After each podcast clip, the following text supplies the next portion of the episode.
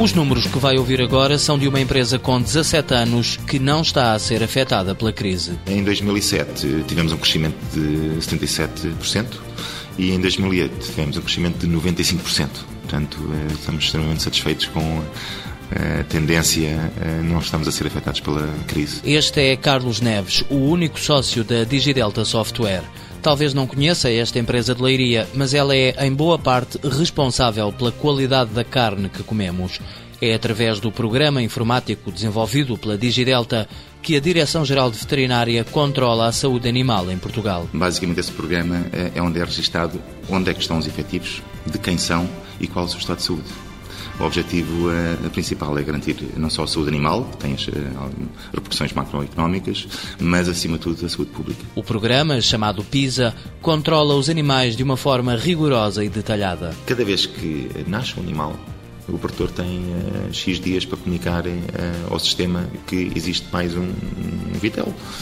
Uh, cada vez que vende ou compra, quer o produtor que vende, quer o que compra, tem que declarar no sistema essa movimentação.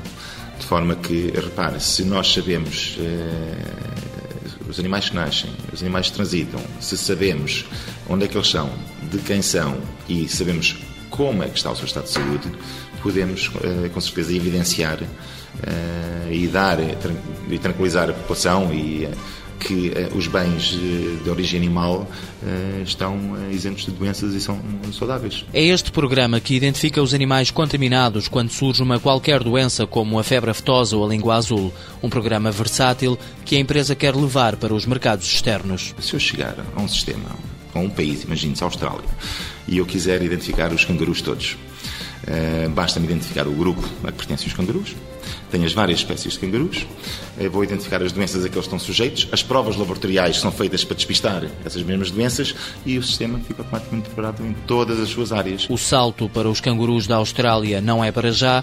A Digidelta quer afirmar-se na União Europeia e na América do Sul, grande produtora de bovinos.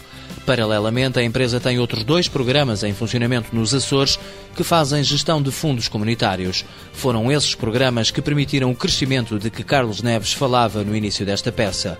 O comportamento financeiro da empresa e o fator inovação fazem com que a Digidelta seja uma empresa PME líder, esteja na rede de PMEs inovadoras da Cotec e seja uma empresa certificada pela Microsoft.